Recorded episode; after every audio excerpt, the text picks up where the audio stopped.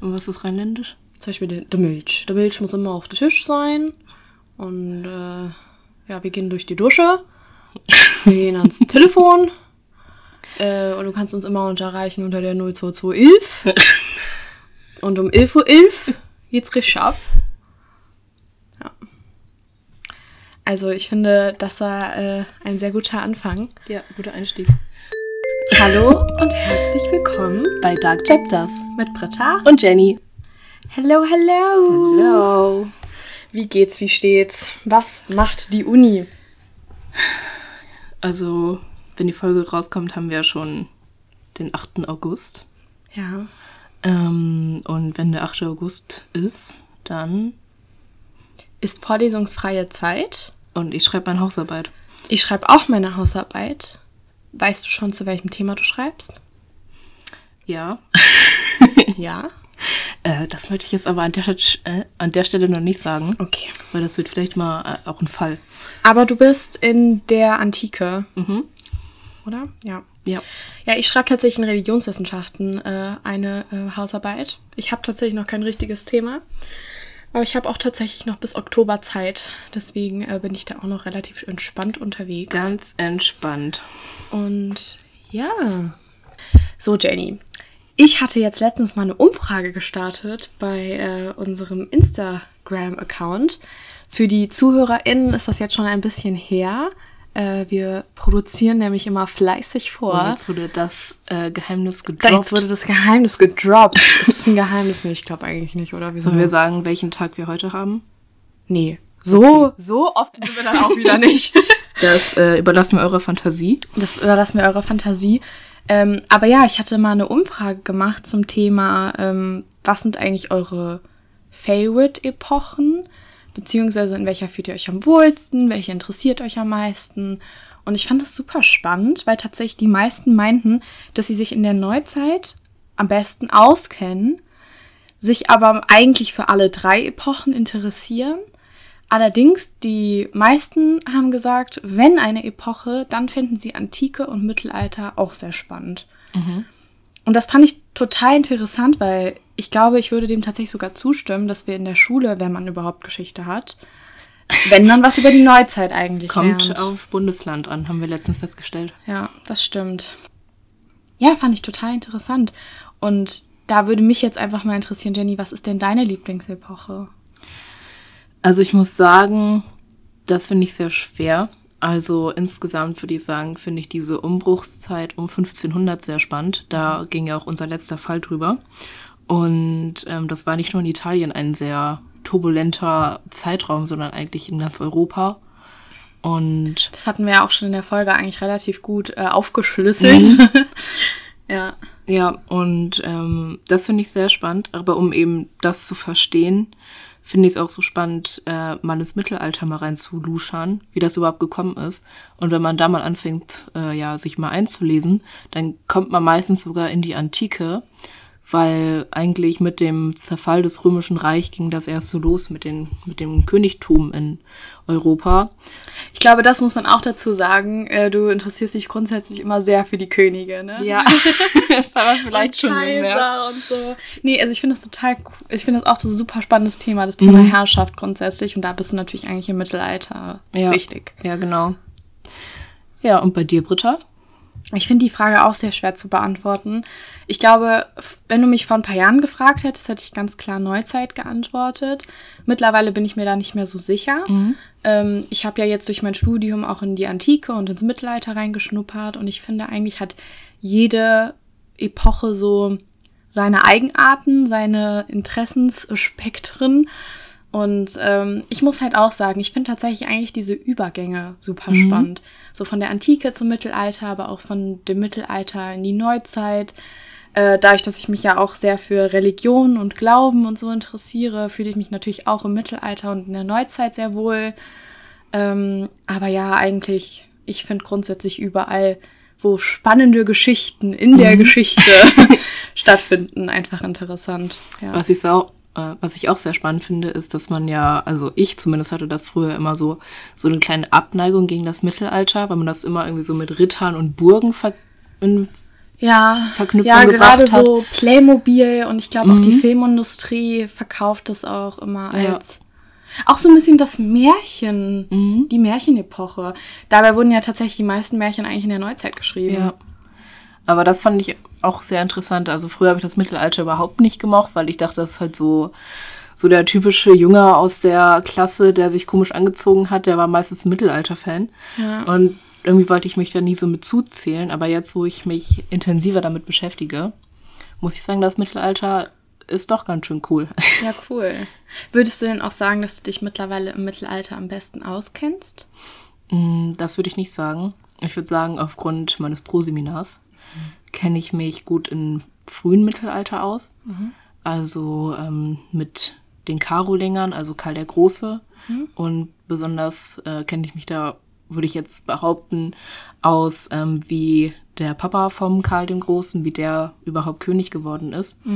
Also da würde ich mich eher ansiedeln und sagen, War dass das ich mich da gut ähm, auskenne. Kaiser Pippin? Nee, König Pipin. König Pippin. Kaiser war ja dann erst Der der, Karl. Karl.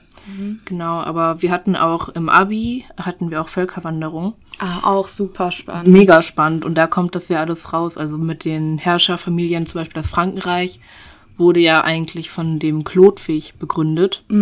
Und der war ja ein Merowinger. Und der Papa vom Karl dem Großen, der Pipin, der hat die Merowinger abgelöst. Und ich finde es auch mega spannend, wie das überhaupt passieren konnte, dass die Merowinger, die ja jahrhundertelang an der Macht waren, die Macht verloren haben und dann der Pipin sich da hinstellen konnte. Voll. Ja. Echt super spannend. Und da habe ich auch schon wieder meine, meine Herrschaften. Deine Herrschaften, die lassen dich nicht los. Die lassen mich nicht los. Aber da werden bestimmt auch noch die ein oder anderen spannenden Fälle auch noch zu finden sein. Ja, mir ich habe schon eine, eine Liste. Hast du schon eine Liste? Ja, Sehr gut. Liste. Ja gut, wollen wir dann mal zu unserer ersten Kategorie kommen? Sehr gerne zur Zeitgeschichte. Also heute, wenn der Podcast rauskommt, ist der 8. August. Und ich dachte, wir gehen jetzt in die frühe Neuzeit, weil da ist was sehr Spannendes passiert am 8. August. Und zwar 1588 in England. Weißt du, wer da gerade regiert? Nee. Gar kein Plan. Wenn ich es dir sage, dann wird dir ein Licht aufgehen. Okay. Und zwar Elizabeth I. Interessant. Ja. Ähm, die Rivalin von äh, Mary, die Stuart. Königin von Schottland. Ja, also Britta hat äh, eine Serie geguckt, die ich auch geguckt habe. Ja, das hatten wir schon letzte Folge festgestellt, als es um die De Medici ging. Die Medici? Medici. Medici ging. Ja.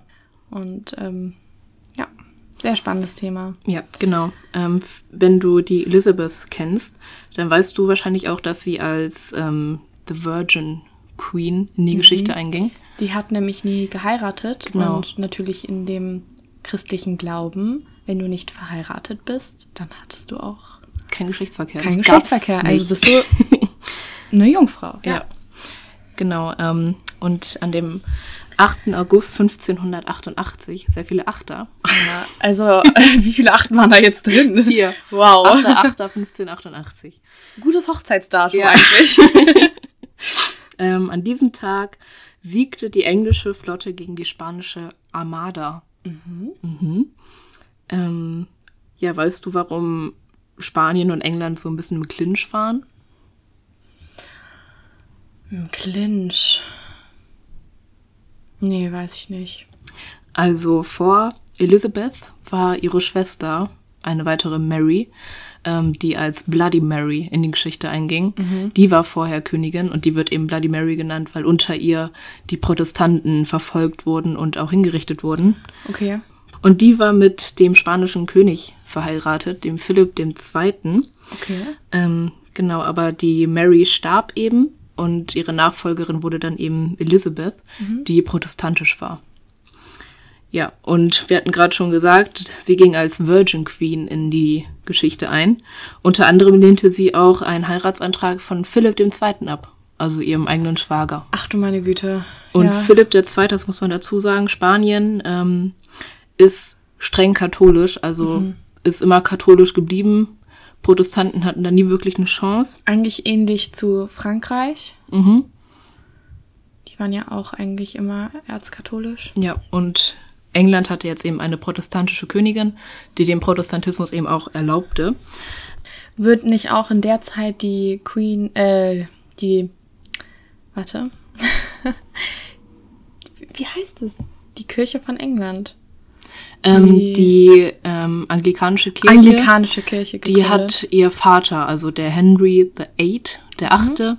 der hat das begründet, weil er Anne Boleyn heiraten wollte, aber mit mhm. ähm, einer Spanierin. Ja, genau, weil er mit einer spanischen Prinzessin verheiratet war, die auch katholisch war.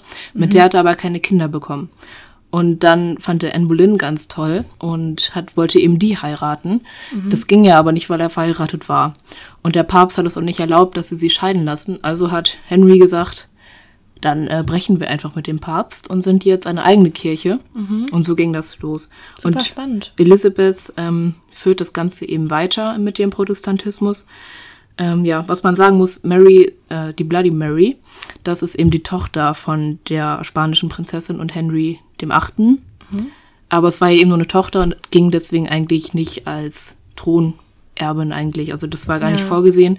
Aber weil dann eben kein anderer zur Verfügung stand, kam sie dann doch an den Thron. Und später ja dann auch Elizabeth, die ja die Tochter von Anne Boleyn ist. Mhm. Ja.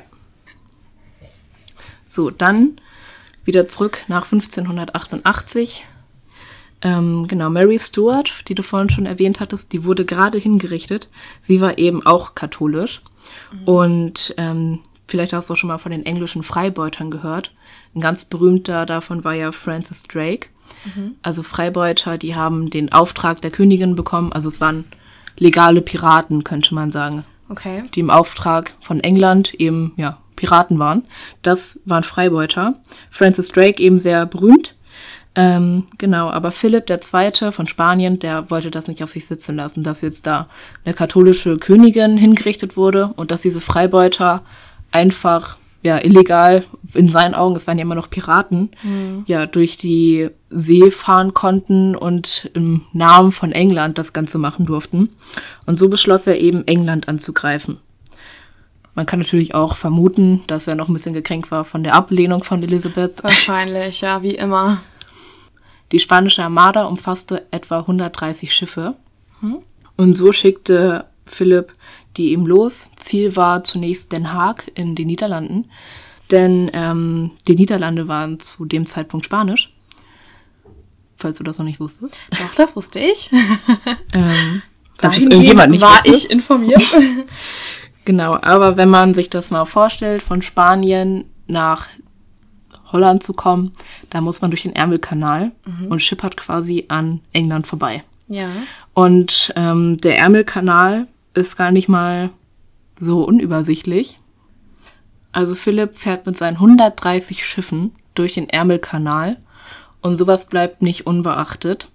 Ähm, in Plymouth entdeckt das nämlich ein Speer. Der sieht das ganz gut. Also Plymouth ist ähm, an der Ost, südlichen Ostküste von England. Mhm. Ähm, ja, da wird das gesichtet und Queen Elizabeth Queen Elizabeth. Queen Elisabeth, so. Die erste. wird informiert und sie macht sich sofort bereit, denn sie denkt jetzt, äh, dass der Angriff droht. Sie weiß natürlich nicht, dass er erst nach Den Haag wollte. Mhm. Ähm, da waren aber, warum er nach Den Haag wollte, war einfach, dass da noch 30.000 Soldaten stationiert waren. Er wollte die quasi abholen und dann nach England übersetzen. Okay. Genau. Dann wurde er also in Plymouth ähm, gesichtet. Queen Elizabeth wurde benachrichtigt, sie machte sich eben kampfbereit. Und so passierte es dann, dass sich äh, ja, Philipp und Elizabeth ähm, ja, trafen. Auf dem Meer, könnte man sagen. Mhm. Ähm, Philipp war nicht anwesend. Ähm, er hat seine ja, Offiziere losgeschickt. Er hat selbst auch in Spanien gechillt. Stellvertreterkriege ähm, ja. in dem Sinne. Elisabeth aber hat sich äh, mit ins Kampfgeschehen begeben, aber mehr am Festland. Also sie hat die Schiffe losgeschickt, wartete mhm. aber am Festland, falls ähm, die Spanier durchbrechen könnten. Mhm. Dann, ähm, ja, muss ich mal kurz erklären, wo dann diese Schlacht stattfand. Also der Ort in Frankreich heißt, ich würde das Englisch erstmal aussprechen, Gravelines oder Gravelinen, ähm, auf Deutsch einfach Gravelingen. Gravelingen? Gravelingen. Ähm, vielleicht weißt du, dass ähm, England Calais hatte in Frankreich. Das Ja. war ja der ähm, Stützpunkt auf dem Festland. Und in der Nähe davon war Gravelingen. Soll ich dir jetzt mal sagen, woher ich das weiß? Hm? Wir sind einmal äh, mit dem Auto nach England und haben dann eine Fähre von Frankreich ausgenommen. Mhm. Und du fährst von ähm, Calais nach Dover. Weil das wohl die engste Stelle ist Mhm. Und deswegen da gut Schiffsverkehr funktioniert. Ja, und genau da fand die Seeschlacht statt. Macht ja dann auch Sinn. Wow, dann war ich schon am Ort des Geschehens. Ja. Ja, also ähm, die spanische Armada mit den 130 Schiffen ist da durchgefahren. Die wollten ja eben nach Den Haag und mussten dadurch. Da warteten dann aber schon die englischen Schiffe auf sie. Ähm, die englische Flotte umfasste keine 130 Schiffe. Ich habe jetzt aber nicht rausgefunden, wie viele das waren. Wenn das jemand von euch weiß, äh, könnt ihr uns mal gerne schreiben. Ähm, ja, aber was wichtig zu wissen ist, die englischen Schiffe waren kleiner und wendiger. Das hattest du in der letzten Zeitgeschichte mal erwähnt, dass Das ähm, ist immer ein Vorteil. dass es ein Vorteil ist. Und ähm, die Engländer ließen sogenannte Brander auf die spanischen Schiffe los. Also Brander waren einfach Schiffe voll beladen mit explosivem Stoff. Und als man dann nah genug war an den Spaniern, zündete man diese Schiffe an und dann explodierten die halt. Also schwimmende Bomben eigentlich. Krass. Ja, das ähm, war ein großer Vorteil für die Engländer. Ähm, Aber auch so ein kleines Selbstmordkommando, oder? ich weiß jetzt nicht, wie die das angezündet haben. Kann sein, dass da brennende Pfeile drauf geschossen wurden oder ob da ein Typ drauf war, der das angezündet hat. Weiß ich jetzt nicht. Auf jeden Fall ist es eben so, dass die dann explodiert sind. Okay. Die Schlacht von Gravelingen ging eigentlich unentschieden aus, aber die spanischen Schiffe und die Offiziere auf den Schiffen, die entschlossen sich eben, ja, sich zurückzuziehen. Und ja, nun war der Weg aber durch den Ärmelkanal gesperrt, weil da waren ja die Engländer. Ja. Also, um zurück nach Spanien zu kommen, muss man einmal komplett über ähm, ja, Nordschottland durch Wow. und Nordirland. Also das war so das, äh, die Route, die sie nehmen wollten. Ja. Dabei kamen sie aber in einen Sturm. Oh. Ja, ähm, als sie dann in Spanien ankamen, waren es nur noch 65 Schiffe Was? der 130. Alter. Die Armada war vernichtet, könnte man sagen. Glück für die Engländer, denn so hatte Philipp II. keine Chance mehr, gegen sie zu kämpfen. Denn um das wieder auszugleichen, muss man erstmal wieder 120 Schiffe aufbauen. Auf jeden Fall. Ne, 120. 70. Mathe ist gut.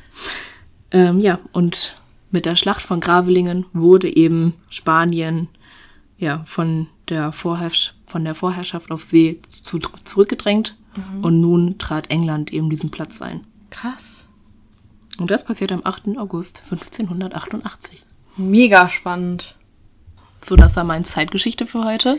Jetzt bin ich aber sehr gespannt auf deinen Fall. Du hast mir schon ein bisschen angeteased, dass der aus der neueren Geschichte kommt und noch gar nicht so lange her ist. Es ist noch gar nicht so lange her. Und ähm, ja, ich glaube, ich muss schon mal so eine kleine Triggerwarnung aussprechen.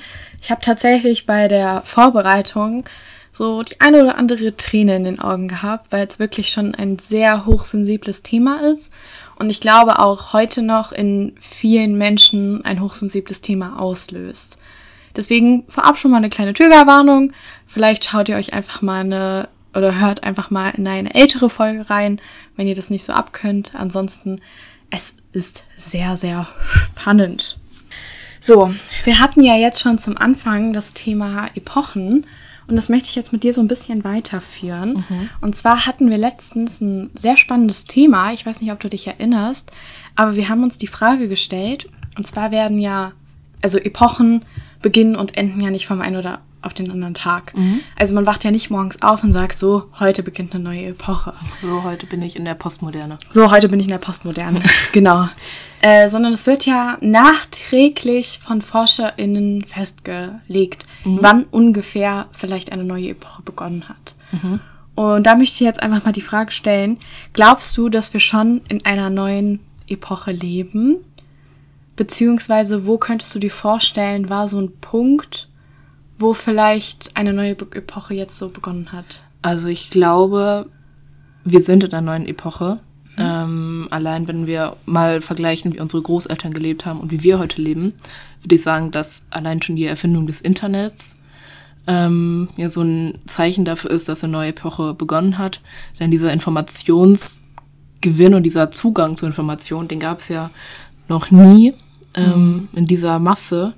Ähm, man sagt ja auch, dass die Erfindung des Buchdrucks von Gutenberg, dass das auch eine ja so ein Zeichen für den Umbruch war von Mittelalter zu Neuzeit, weil ja eben auch so die Informationen besser verbreitet werden konnten. Ja, es war so eine kleine Medienrevolution mhm. und da gebe ich dir vollkommen recht.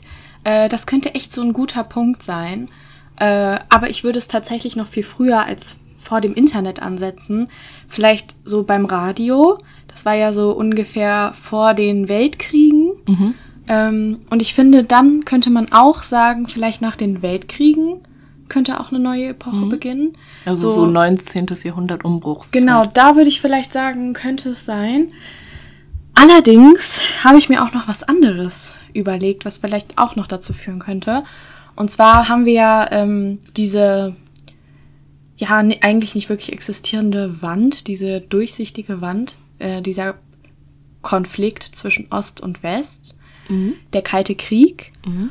Und äh, der endet ja dann äh, mit dem äh, Zerfall der Sowjetunion. Und da habe ich gedacht, das könnte auch so ein Zeichen sein für äh, eine neue Epoche. Beziehungsweise, äh, und das finde ich eigentlich äh, viel, viel realistischer, und zwar der Beginn des Terrorismus. Mhm. Der Beginn des, äh, ja, neuen Terrorismus eigentlich, weil der Terrorismus, den äh, gibt es ja schon äh, ganz lange. Ähm, und zwar haben ja schon ähm, in den alten Reichen Menschen festgestellt, äh, wenn sie öffentlich sich selber umbringen, setzt das ein Zeichen. Mhm. Und jetzt aber in der Neuzeit kommt halt dieses dazu, okay, wir bringen nicht nur uns selber um, sondern wir reißen auch andere Menschen mit in den Tod, um halt einfach noch mehr Aufmerksamkeit zu generieren. Mhm. Und jetzt weiß vielleicht schon der ein oder andere, wovon ich heute mit euch äh, sprechen möchte. Mein Geburtsjahr. Dein Geburtsjahr, mein Geburtsjahr. Unser, unser Geburtsjahr. Das ist schon cute eigentlich. Ähm, tatsächlich bin ich ein ganz klein bisschen älter als du, mhm. aber auch ich kann mich nicht mehr dran erinnern. Also. Echt nicht? Nee. ich war ein paar Monate alt. Also ich bin im Juni geboren und ich spreche natürlich vom 11. September 2001. Du bist im Juli geboren. Mhm. Also unsere Mütter hatten da zwei neugeborene mhm. Babys auf dem Arm. Meine Mutter meinte, als sie die Nachrichten gele gelesen, gesehen hat im Fernsehen, hat sie mich gerade gefüttert. Also. Das ist total spannend. Meine Mutter meinte, sie war gerade einkaufen und äh, da lief halt äh, irgendwie in jedem äh, Supermarkt dann das Radio und es war irgendwie super wenig mhm. los auf den Straßen. Sie hat sich gefragt, was ist denn hier los? Und hat sich dann mit meinen beiden Schwestern und mir direkt auf dem Weg nach Hause gemacht und saß dann den ganzen Tag vorm Fernsehen mhm. und hat diese schrecklichen Bilder sich angeschaut.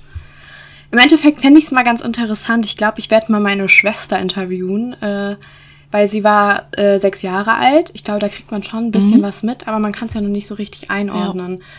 Also, falls ihr noch irgendeine Erinnerung an 9-11 habt, dann schreibt uns das doch mal super gerne bei Instagram, Dark Chapters Podcast. Würde uns auf jeden Fall mal richtig interessieren.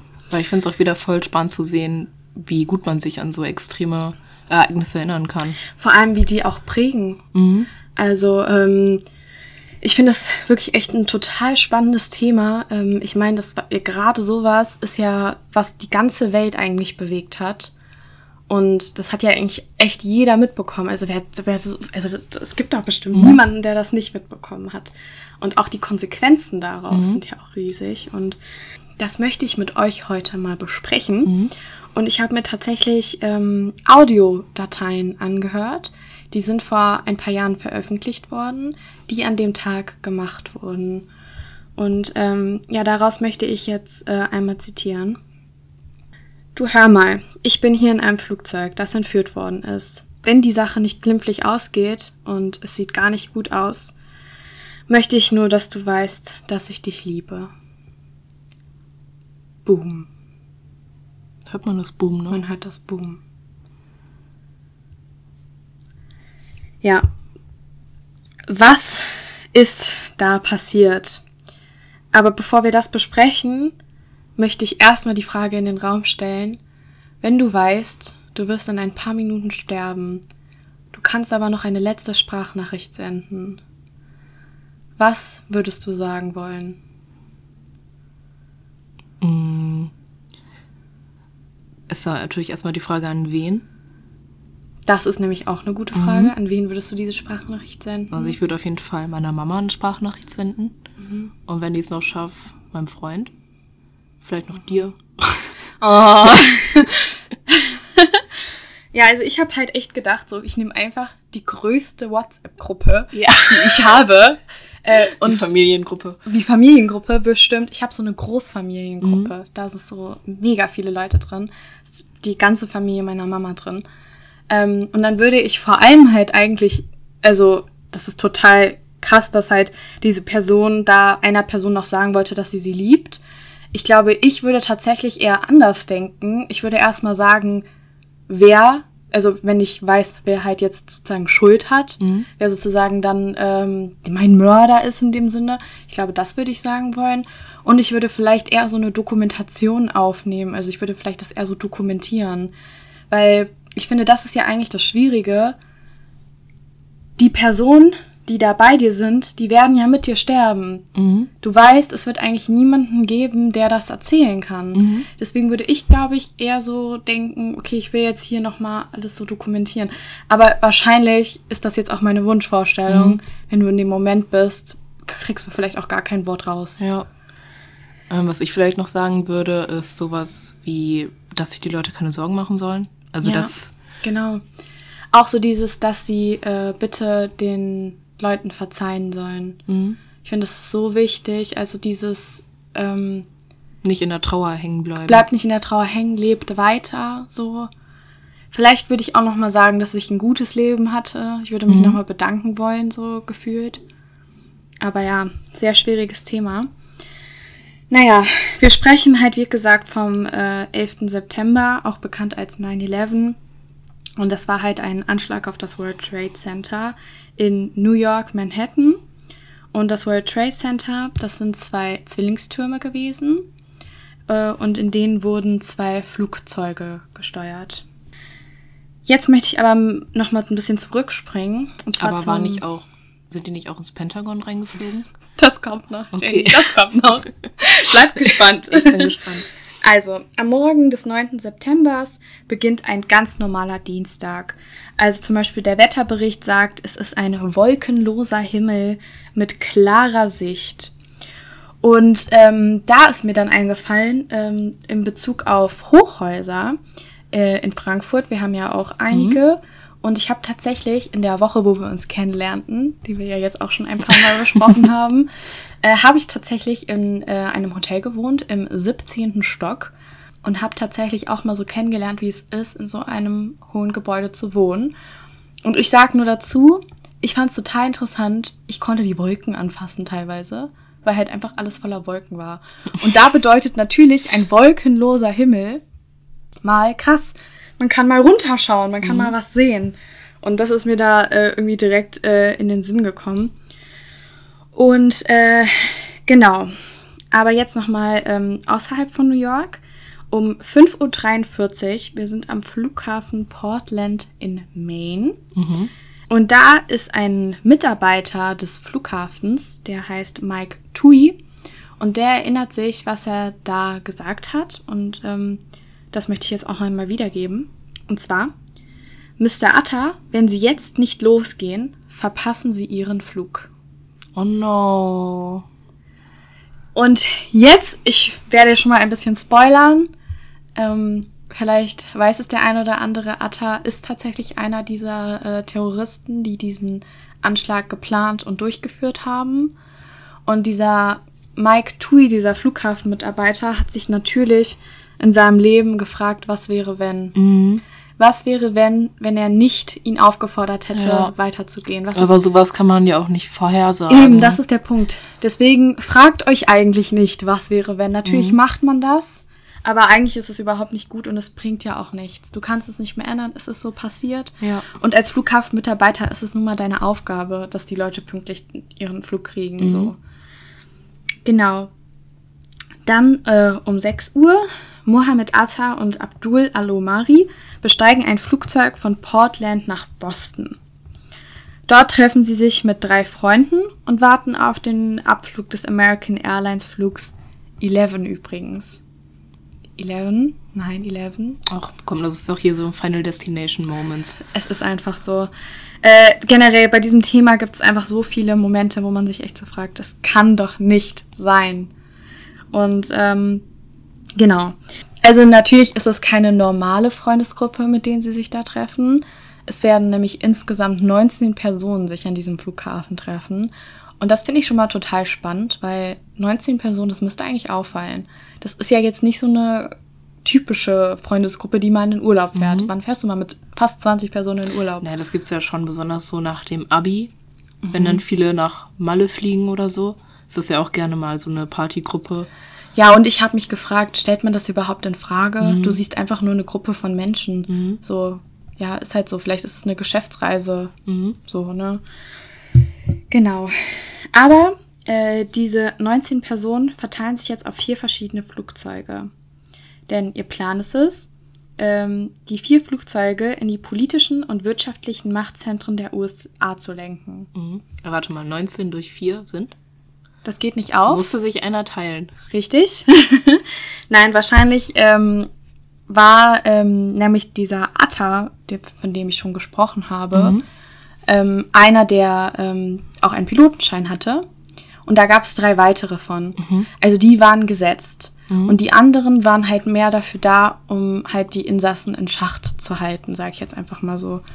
Genau, deswegen, die waren halt wichtig, dass die sich verteilen und beim Rest war es eigentlich relativ egal. Es sollte halt eine, eine, kleine Gruppe sein, dass sie halt ein paar Rücklagen haben, dass sie sich halt gut ins Flugzeug verteilen können. Und ähm, genau, dann möchte ich jetzt nochmal darauf zu sprechen kommen, Terroristen. Die wichtigste Waffe eines Terroristen ist natürlich man selbst. Mhm. Ähm, aber auch hatten die ein Teppichmesser dabei. Ein Teppichmesser. Ein Teppichmesser. Weißt du, was ein Teppichmesser ist? Das ist zum Ausfahren, oder? Genau, richtig. Ein Cuttermesser. Ein Cuttermesser, mhm. auch bekannt, richtig. Und ähm, ja, und das find, fand ich auch total spannend. Da habe ich auch mal mit meinen Eltern drüber gesprochen. So diese genaue Sicherheitskontrollen mhm. gibt es tatsächlich auch erst seit 9-11. Die gab es zwar schon vorher, mhm. aber die waren nicht so genau. Ja. Und ein Teppichmesser bzw. ein Cuttermesser gut eingepackt im Handgepäck ist nicht aufgefallen. Und ähm, genau, natürlich sind halt die Flugzeuge auch die Mordwaffen. Also wir haben jetzt eigentlich drei Mordwaffen. Die Flugzeuge, die Teppichmesser theoretisch auch, die aber mehr zur Bedrohung genutzt werden. Und natürlich sie selbst, die Terroristen. So, 7.59 Uhr. American Airlines Flug 11 hebt ab. Planmäßiges Ziel Los Angeles. Um 8.14 Uhr geht dann der erste Notruf ein, beziehungsweise es ist halt ein Funkverkehr. Und ähm, zwar äh, antwortet der American Airlines Flug 11 nicht. Ähm, und zwar hat halt die Bodenstation Boston Bescheid gegeben wollen, dass, die, ähm, dass das Flugzeug in eine falsche Richtung fliegt. Dass es äh, von der ursprünglichen Route abgekommen ist. Mhm, das hätte mich jetzt auch gewundert von Maine nach Los Angeles, da fährt man doch eigentlich gar nicht an New York vorbei. Das ist der Punkt. Und ähm, da machen sich dann natürlich die ersten Leute Sorgen. Ähm, genau. Also 8.14 Uhr, erster Notruf. Dann äh, um 8.24 Uhr ähm, bekommt die Flugsicherung nicht so ganz gut verständliche Funksprüche von einer Person, die eindeutig nicht als Pilot identifizierbar ist. Mhm. Die haben da bestimmte ähm, Funksprüche, die sie hin und her schicken. Und wenn jemand das nicht macht, dann ist schon klar, okay, es handelt sich hier nicht um äh, einen von unseren Piloten. Mhm. Und tatsächlich gehört diese Stimme zu Mohammed Atta, der Entführer der des Flugzeuges. Genau. Zur gleichen Zeit ähm, macht die Flugbegleiterin Madeline ähm, auch einen Funkspruch ab, also meldet einen Funkspruch ab, und zwar an die Bodenstation ihrer Airline. Und diese Audiodatei ist auch noch sehr gut erhalten und die habe ich mir angehört und ich möchte daraus auch nochmal zitieren. Wir sind im steilen Sinkflug. Irgendetwas stimmt nicht. Ich glaube nicht, dass der Kapitän ist, der am Steuer ist. Ich sehe Wasser. Häuser. Wir fliegen tiefer, sehr tief. Oh mein Gott, wir fliegen viel zu tief. Oh no. Also den Menschen im Flugzeug ist durchaus bewusst, mhm. was jetzt eigentlich passieren wird. Sie merken, okay, das ist nicht der Pilot, der fliegt und wir fliegen zu tief. Mhm. Und ja, so kommt es dann um 8.46 Uhr, also eigentlich nur 20 Minuten später, dann dazu, dass ein Flugzeug in den Nordturm des World Trade Centers fliegt. Das Flugzeug fliegt durch die 93. bis 99. Etage und es entsteht direkt ein großer Feuerball. Vom Fahrstuhlfach, vom obersten, mhm. bis in die Lobby. Ui. So, das Flugzeug ist im 93. bis 99. Stock reingeflogen. Der Feuerwehr ist direkt klar, alle, die über dem 99. Stock sind, mhm. sind hilflos. Denen können sie nicht mehr helfen.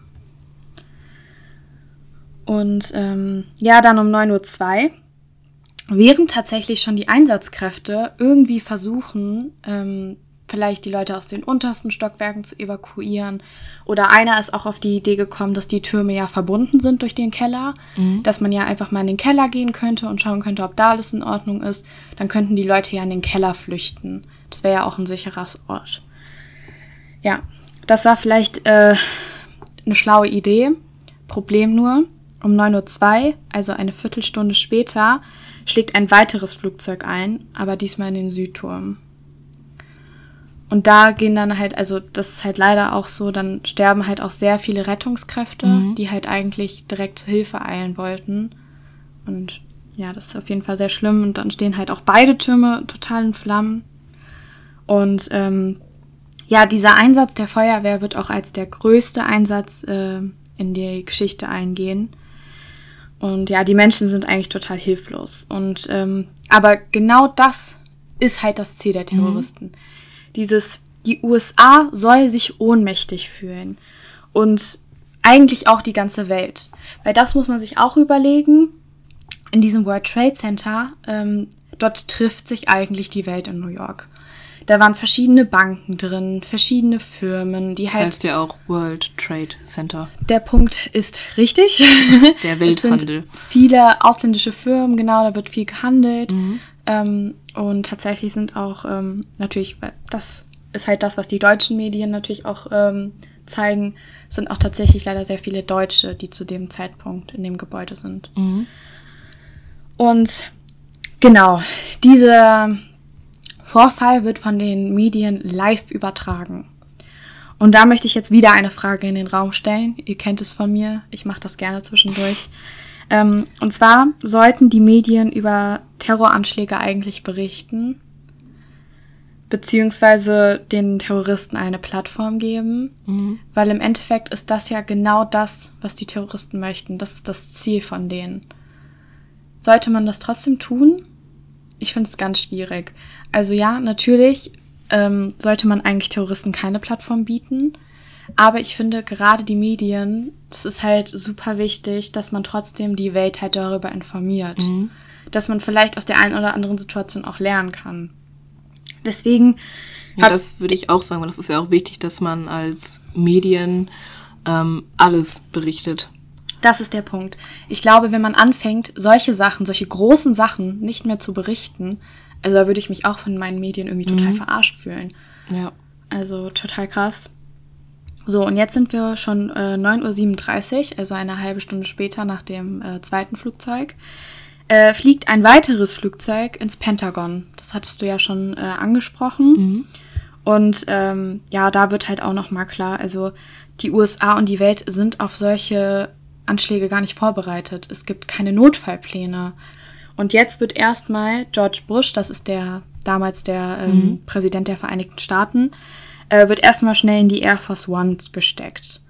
Eigentlich ganz schlau, erstmal den in die Luft bringen und mhm. einfach wegbringen. Ja. Man weiß ja nicht, was noch passieren könnte. Und sein Stellvertreter, der sogenannte Vice President, ähm, wird in den Bunker des Weißen Hauses gebracht. Damit, falls halt nochmal irgendein Anschlag ist, wenigstens ein Regierungsvertreter von beiden auf jeden mhm. Fall überlebt. Und ähm, da habe ich auf jeden Fall mal einen Serientipp für euch. Ähm, Britta-Tipp. Britta-Tipp. Und zwar ähm, eine Serie namens Designated Survivor. Hast du davon schon mal etwas gehört? Nee. Ähm, ich kann euch die Serie tatsächlich sehr ans Herz legen. Ähm, es ist nämlich eine fiktive Serie. Das mhm. ist so nicht passiert. Allerdings ähm, geht es schon so ein bisschen in die 9-11-Richtung ein. Wo kann man das gucken? Äh, ich glaube auf Netflix, wenn ich mich nicht alles täusche. Ah, es kann auch sein, dass es das auch noch auf anderen Streaming-Plattformen mhm. gibt. Ich habe jetzt über Netflix Einfach geschaut. mal nach googeln. Einfach mal nach googeln. Kann man sich bestimmt auch über Amazon die DVD bestellen oder so, wenn ihr das so lieber guckt. Ähm, naja, auf jeden Fall geht es in dieser Serie um einen Designated Survivor. Mhm. Und zwar gibt es seit 9-11 das Gesetz, dass eine Person immer geschützt werden muss. Wenn zum Beispiel die Regierung zusammentrifft. Und da wird dann halt einer aus der Regierung bestimmt. Meistens wird es ausgelost oder äh, es wird halt geguckt, okay, wer hat vielleicht gerade auch vom Terminplan her, wo passt das, dass der halt dann nicht da hinkommt und so. Ähm, auf der anderen Seite kann das natürlich auch ausgenutzt werden. Und das passiert in dieser Serie. Mhm. Und zwar wird der äh, Wohnungsbauminister an diesem Tag äh, als Designated Survivor äh, eingesetzt. Und der Rest der Regierung trifft sich im Pentagon und da entsteht ein Anschlag. Und die ganze USA-Regierung ist dann tot. Und dieser Wohnungsbauminister wird dann plötzlich Präsident der Vereinigten Staaten von der einen Sekunde zur anderen. Mhm. Ist natürlich überhaupt nicht darauf vorbereitet. Ja. Und äh, das fand ich tatsächlich total spannend. Ähm, genau, welche Gesetze halt auch 9-11 in Amerika dann halt auch noch so ins Leben gerufen haben. Und das ist natürlich eigentlich total schlau, dass man halt auf jeden Fall einen Regierungsvertreter schützt, damit, wenn halt echt sowas ist, dass dann halt einer ist, der auf jeden Fall die Demokratie, die Freiheit halt unterstützt und mhm. sozusagen die richtige Person an die Macht kommt in so einem Moment. Ja. Genau. So, und jetzt werden alle aufmerksamen ZuhörerInnen festgestellt haben, okay, jetzt hat sie uns von drei Flugzeugen erzählt, aber meinte sie nicht am Anfang vier Flugzeuge? Ja, über dieses vierte Flugzeug möchte ich jetzt sprechen. Und zwar haben die Passagiere dieses Flugzeugs eigentlich einen ganz schlauen Move gemacht. Und zwar haben sie sich überlegt, wir schließen uns jetzt zusammen und versuchen diese Terroristen, die jetzt hier in unserem Flugzeug sind, einfach zu überwältigen. Heftige Leute heftige Leute. Ich glaube, ich würde da wahrscheinlich sitzen und gar nichts machen. Ja, total. Vor allem, man muss halt natürlich überlegen, die haben ein Teppichmesser. Mhm. Es ist halt wahrscheinlich, dass wenn du das machst, äh, dass du vielleicht dann noch nicht einmal es überlebst, beziehungsweise du weißt auch nicht, ob das überhaupt jetzt etwas bringt. Mhm. Aber sie versuchen es und sie schaffen es auch, leider nur zu spät, und zwar um 10.07 Uhr. Ähm, zerschellt ein Flugzeug am Boden in der Nähe von Washington, D.C. Allerdings ein Insasse überlebt. Echt jetzt? Eine Person hat das überlebt. Was ist das? Als ob. Ich habe leider über diese eine Person nichts mehr gefunden. Mhm. Ich könnte mir vorstellen, dass das auch sehr schwierig ist. Ja, das ist ja wahrscheinlich auch gut, weil sonst wäre die Presse ja, die, die hätte sich ja auf die Person drauf gestürzt. Und ähm, deswegen habe ich mich auch bewusst dazu entschieden, da gar nicht mehr nachzuforschen, mhm. sondern ähm, ich möchte dieser Person auch ihren Frieden lassen. Mhm. Ähm, ich stelle mir das nämlich total schwierig vor. Alles ähm, voll traumatisch. Total traumatisch. Und genau, ja, in der Nähe von Washington DC, es wird halt vermutet, dass dieses Flugzeug das Weiße Haus oder das Kapitol treffen sollte. Mhm. Aber äh, die Insassen konnten das tatsächlich verhindern. Und ähm, ja, jetzt sind wir an einem Punkt. Das wusste ich gar nicht. Ja, das wissen viele tatsächlich. Ich wusste nicht. das nicht. Ich kannte nur die in in die Zwillingstürme halt und ins genau. Pentagon. Das wusste ich. Aber ja. dass dieses vierte, dass es einfach aufgehalten wurde. Dass es einfach aufgehalten wurde. Und ich finde es eigentlich so schade, weil das ist ja eigentlich die Geschichte eines Helden fast schon. Mhm. Ne? Eine, ein, ganzes, ein ganzes Flugzeug voll mit Helden. Also ich habe zum Beispiel ein Lieblingsfabelwesen und zwar mhm. der Phönix. Uh. Äh, und das hat mich so ein bisschen daran erinnert, so dieser eine Mensch, der aus diesen Trümmern aufersteht und halt noch lebt Mhm. Und äh, also total faszinierend. Aber ja, wir sind jetzt an einem Punkt, wo es kein World Trade Center mehr gibt. Mhm. Und New York eigentlich nur aus einer einzigen Rauchwolke besteht. Und ja, leider sind halt an diesem einen Tag 3000 Menschen gestorben. Krass. Und deswegen 19 Leuten. Deswegen 19 Leuten. Diese 19 Leute sind natürlich auch gestorben. Und ja, die Welt konnte eigentlich nur dabei zusehen. Mhm. Die Welt konnte nichts machen. Und wir sprechen ja jetzt hier von einer Zeitspanne, also eigentlich so von fast eigentlich nur einer Stunde. Und in dieser einen Stunde ist das Leben von 3000 Menschen einfach mal deren Schicksal wurde einfach mal besiegelt. Mhm. Und von deren Familien ja auch. Genau, das ist der Punkt. Und ähm, jetzt möchte ich eigentlich so ein bisschen der Frage nachgehen, wieso wird man eigentlich Terrorist? Beziehungsweise kann das Umfeld eigentlich sehen, dass ein Mensch gerade in dem Sinne falsch abbiegt und zum Terroristen wird? Also kann man das einem Menschen ansehen. Und deswegen möchte ich mit dir jetzt nach Hamburg reisen. Also einmal weg von New York, weil das ist nämlich der ehemalige Wohnort von Mohammed Atta. Ähm, der ist nämlich seit 1992 in Deutschland und ist ähm, Student und ähm, ja, Mitglied einer Terrorgruppe. Passiert. Diese Terrorgruppe hat sich tatsächlich in Hamburg angesiedelt. Und ähm, ja, das werden später die Leute, die halt diesen Anschlag verüben ähm, an, vom 9, 9. September. Und ähm, später wird sich Al-Qaida zu diesem Terroranschlag äh, bekennen. Und ähm, jetzt kommt ein Name, den wahrscheinlich auch jeder kennt. Osama bin Laden hat äh, ihm diesen Auftrag gegeben. Und zwar war ähm, Mohammed Atta in Afghanistan. Und dort hat er auch äh, Osama bin Laden persönlich getroffen und hat von ihm diesen Auftrag bekommen. Genau. Aber jetzt möchte ich erstmal davon zurückgehen. Und zwar haben wir hier einen eigentlich bis zu dem, also vor ne- 9-11, haben wir einen normalen Studenten vor uns. Der Also wie wir beide. Wie wir beide. Er studiert an der TU Städtebau und Ingenieurwesen. Also doch nicht wie wir. Nicht wie wir, sehr äh, naturwissenschaftlich angehaucht. Und äh, ich fand das total äh, spannend, weil ähm, sein Professor hat einige Interviews nach 9-11 geführt. Und er hat ihn so ein bisschen charakterisiert. Und ich finde das super spannend, weil das ist eine ganz andere Person, als wir jetzt vielleicht vor Augen haben. Und zwar sagt dieser Professor, dass er sich immer für seine Kommilitonen eingesetzt hat. Er eine AG für islamische Studierende gegründet hat und sogar ähm, sich dafür eingesetzt hat, dass ein Gebetsraum erschaffen wurde an der TU, dass halt äh, Leute, die halt gerne beten möchten, ähm, dass sie das halt auch tun können während der Uni-Zeiten.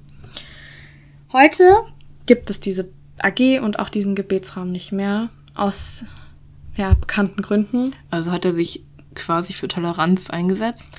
Aber durch seine Aktion ist das Ganze nur noch schlimmer geworden. Genau. Also ähm, ähm, der Professor sagt später auch in dem Interview, ähm, dass er ihn eigentlich als den frommen Moslem, der zwischen den Kulturen vermittelte und seine Diplomarbeit über die Zukunft des Städtebaus schriebs. Schrieb.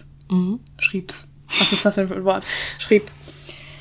Also er charakterisiert ihn eigentlich nicht als den typischen Terroristen, sondern jemand, der eigentlich diese deutsche Kultur total ansieht, aber seine eigene halt auch gerne mag und gerne halt da auch vermittelt, ähm, seinen Kommilitonen, wie gesagt, da hilft, auch ähm, Menschen, die halt neu nach Deutschland kommen, versucht er sich auch dafür einzusetzen, dass die an den äh, Unis willkommen äh, geheißen werden und sich wohlfühlen und ähm, ja, also der Professor kann sich eigentlich nicht erklären, dass das einmal ein Terrorist wird, der für seinen Glauben stirbt und halt 3000 weitere einfach mal mit in den Tod reißt. Also total krass. Und ähm, ja, weiter sagt er auch, dass ähm, er immer in der ersten Reihe saß und ihm immer aufmerksam zugehört hat und dass er ihm deswegen auch eigentlich sehr gut in Erinnerung geblieben ist. Und ähm, ja, er war halt dann total geschockt, als er die Nachrichten dann vom 9. September gesehen hat. Vom 11. September, warum sage ich 9. September? Vom 11. September gesehen hat. Ich glaube, es ist mir schon mal 9/11. passiert. Alter. genau, und ähm, er hat natürlich mittlerweile auch so ein bisschen seinen Frieden damit geschlossen, weil er hat sich natürlich auch diese Was wäre wenn Frage mhm. gestellt. Aber er hat halt jetzt einfach analysiert, dass wahrscheinlich halt einfach seine Probleme, die er in der Familie, in der Uni, ich glaube, das ist halt echt einfach nicht einfach, wenn du zwei Kulturen miteinander versuchst zu verknüpfen. Ähm, und er hatte halt auch einfach kein gutes Verhältnis zu seiner Familie, sprich, das wurde auch nirgendwo aufgefangen. Mhm. Der Professor sagt, ähm, ich glaube, also er hätte ihm eigentlich eine liebevolle Familie gewünscht, die halt einfach solche Probleme auffängt. Stattdessen hat er halt eine zweite Familie gefunden. Finde ich schwierig, muss ich sagen. Echt? Ja, weil nur, es gibt ja viele Menschen, die mit ihrer Familie nicht klarkommen, die keinen mhm. Kontakt mehr zu ihrer eigenen Familie haben. Und die nicht sowas die tun. werden keine Terroristen. Ja. Also ich finde, das kann man nicht so als Ausrede nehmen. Ich finde allerdings, was er dann sagt, das finde ich schon sehr passend. Und zwar, natürlich, wenn du keine liebevolle Familie hast, suchst du dir deine eigene. Mhm. Und entweder du findest halt zum Beispiel in deinem Glauben halt, du findest zum Beispiel in deiner Gemeinde, keine Ahnung, Leute. Oder, und das ist halt im Fall Mohammed Atta passiert, die falsche Gruppe nimmt dich auf. Mhm. Eine terroristische Gruppe.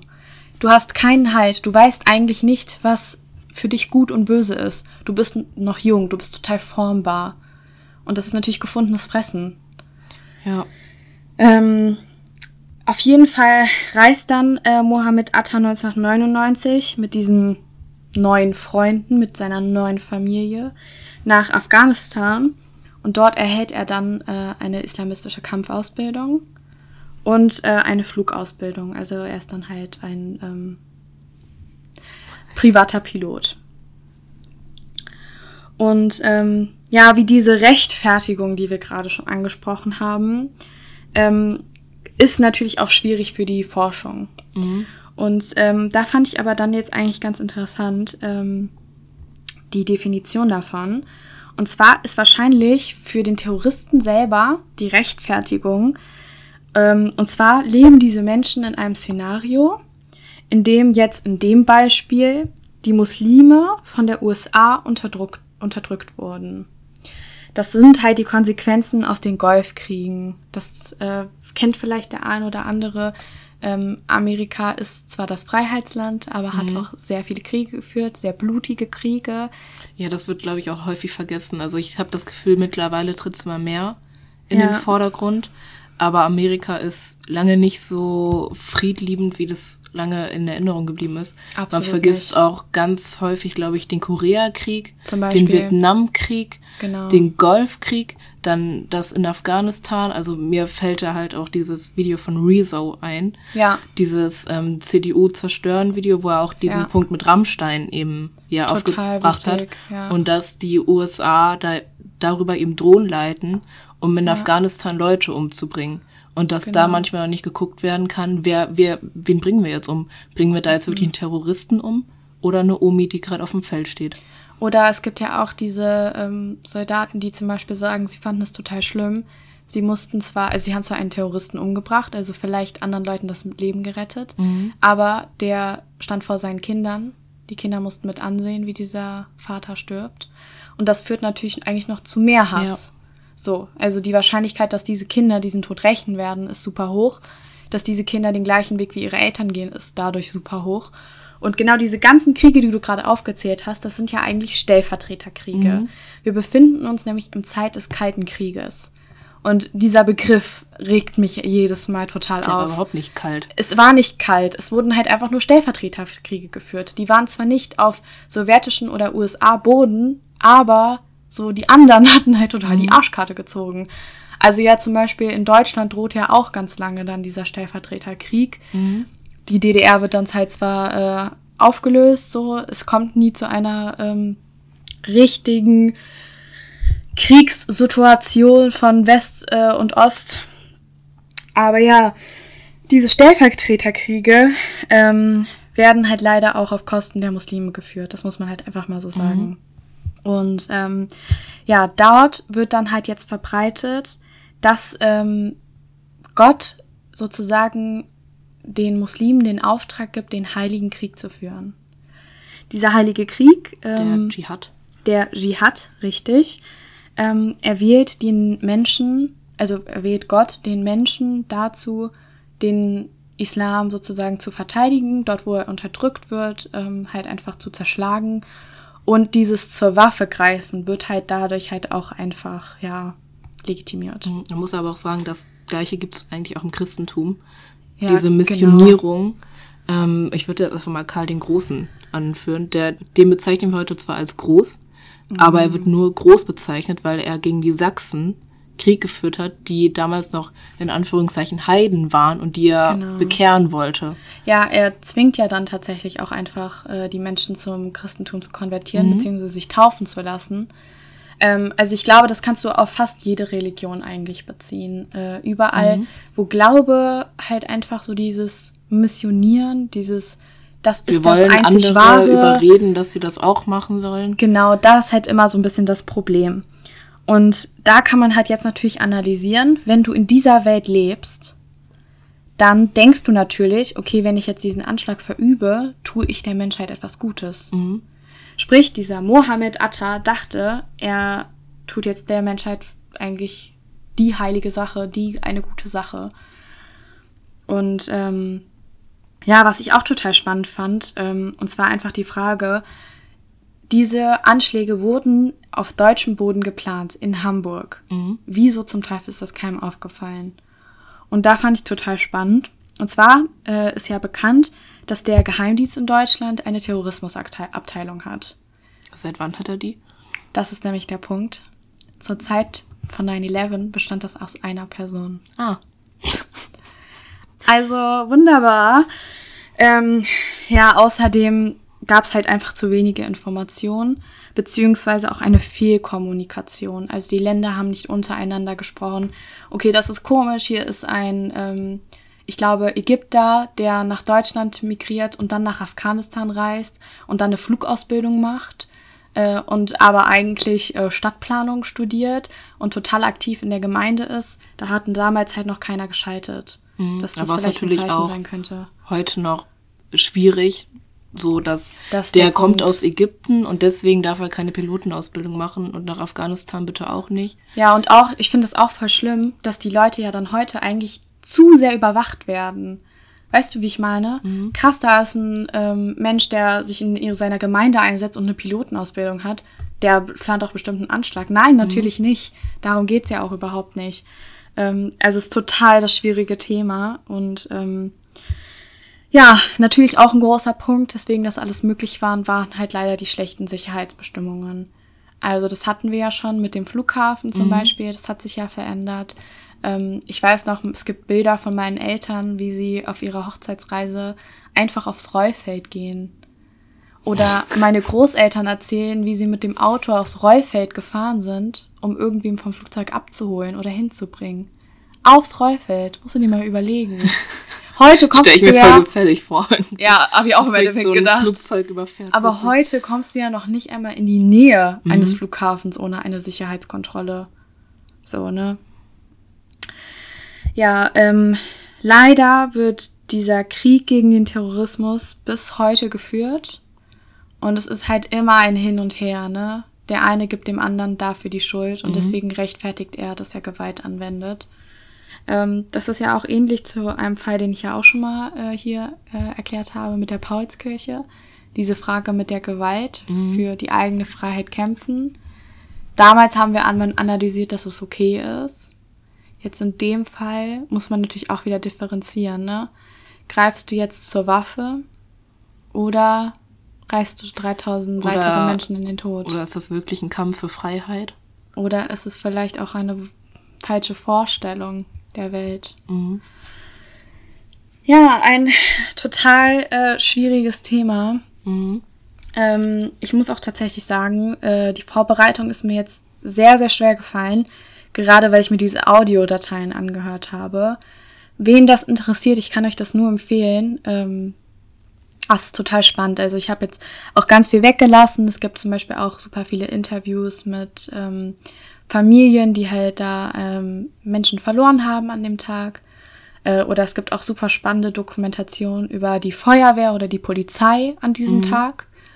Ähm, kann ich euch allen nur empfehlen. Aber ja, ich muss schon sagen, dass mich das jetzt die letzten Tage schon sehr mitgenommen hat, das Thema. Und ich habe nochmal sehr viel darüber nachgedacht. Mhm. Und dann hat tatsächlich meine ähm, Dozentin gestern ähm, einen Spruch gesagt und den möchte ich euch jetzt so ein bisschen mit auf den Weg geben, weil es ja jetzt schon eine sehr dramatische und traurige Folge war. Und zwar hat meine Dozentin gestern gesagt, lebt weiter. Wenn wir uns die ganze Zeit nur mit diesen schlechten Dingen beschäftigen, vergessen wir halt manchmal auch leider zu leben. Natürlich ist es wichtig, dass wir uns damit beschäftigen. Und ich glaube, das ist auch so den Teil, den wir auf jeden Fall dazu beitragen können, uns einfach informieren. Aber so dieses, wir leben in dieser Welt, wir können wahrscheinlich viele Dinge einfach nicht ändern.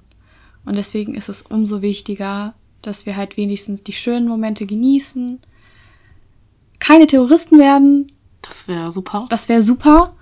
Äh, Liebe verbreiten, tolerant und offen in dieser Welt sind und ja, das Beste daraus machen. Mhm. Schönes Wort zum Schluss. Habe ich auch gedacht. Ich finde es auch voll gut, dass du den Fall gemacht hast, weil der zeigt, also dadurch, dass er recht aktuell ist, für unsere Verhältnisse, zeigt er auch nochmal, was Tod eigentlich bedeutet. Mhm. Besonders so ein gewaltsamer Tod. Wenn wir hier über Kriege reden, über Schlachten, wie ich jetzt am Anfang erzählt habe, dann vergisst man ja auch häufig, dass das auch Schicksale waren. Total. Und deswegen finde ich es gut, dass du den Fall gemacht hast. Und vielleicht für die nächsten Folgen oder falls ihr euch nochmal die vorherigen Folgen anhört, ähm, dann behaltet dieses Gefühl mal bei, dass da auch Schicksale hinterstecken. Total. Dass das Menschenleben sind. Und ich fand halt einfach diesen Fall, der hat es halt jetzt einfach nochmal total gezeigt, weil wir da total nah dran sind. Mhm. Äh, wir uns das noch vorstellen können. Und natürlich, weil halt auch die Medien schon so weit sind. Ähm, du kannst dir halt alles Mögliche zu diesem Fall anschauen. Mhm. Äh, was du halt zum Beispiel jetzt mit einem Fall aus der Antike leider nicht kannst. Ja, dafür gibt es vielleicht Augenzeugenberichte, die von irgendeinem römischen Autoren nochmal Ja. wieder aufgeschrieben werden. Wo man aber natürlich auch nicht weiß, äh, wo das beschönigt ist an manchen Mhm. Stellen oder wo vielleicht auch Sachen weggelassen werden. Mhm. Aber ähm, Ja, ich muss sagen, ich habe ja, ähm, ich schreibe ja meine Hausarbeit über Alexander den Großen, also über seinen Bruder. Und Alexander der Große, also insgesamt, wenn man besonders aus dem europäischen Raum hört, der Große, dann sind es meistens Kriegsführer. So Alexander der Große, der hat ein bestehendes Perserreich, was eigentlich gut lief. Das hat er einmal komplett, ja, vernichtet. Auf seinem Feldzug sind unzählige Menschen gestorben. total. Aber trotzdem kennen wir ihn heute als den Großen. Ja. Das finde ich auch total schwierig, ähm, wie manche Menschen halt gefeiert werden. Das hatten wir auch in einer unserer ersten Folgen Martin Luther. Mhm. So, man darf halt einfach nicht vergessen, das sind auch nur Menschen. Und vielleicht auch nicht unbedingt die besten Menschen, nicht die besten Vorbilder und Beispiele. Aber ja, deswegen machen wir ja auch diesen Podcast in der Hoffnung, dass vielleicht der ein oder andere äh, nochmal drüber nachdenkt. Weil ja, kritisch hinterfragen ist schon was Gutes. Das ist äh, das Beste, was man machen kann eigentlich. Also das möchten wir euch auch nochmal mit auf den Weg geben. Aber ja, ich glaube, wir sind dann auch schon am Ende angekommen. Mhm. Ein sehr wichtiger Fall. Danke dir, Definitiv. Britta. Sehr, sehr gerne. Und ja, ich bin mal gespannt, ob wir noch einen Fall finden werden, der den toppen wird, was jetzt äh, die zeitliche Nähe angeht. äh, also ich hatte jetzt schon äh, den Fall, der am weitesten weit weg war, meine Zeitgeschichte, äh, letzte Folge. Und jetzt hatte ich den, der am nächsten an uns dran ist. Ich bin mal gespannt, ob wir das noch getoppt kriegen. Und ja, sonst wünschen wir euch jetzt einen schönen Abend, Vormittag, Mittag, Nacht. Nachmittag, einen wunderschönen Tag. Und ja, wir hören uns das nächste Mal. Bis dann. Bis dann. Ciao.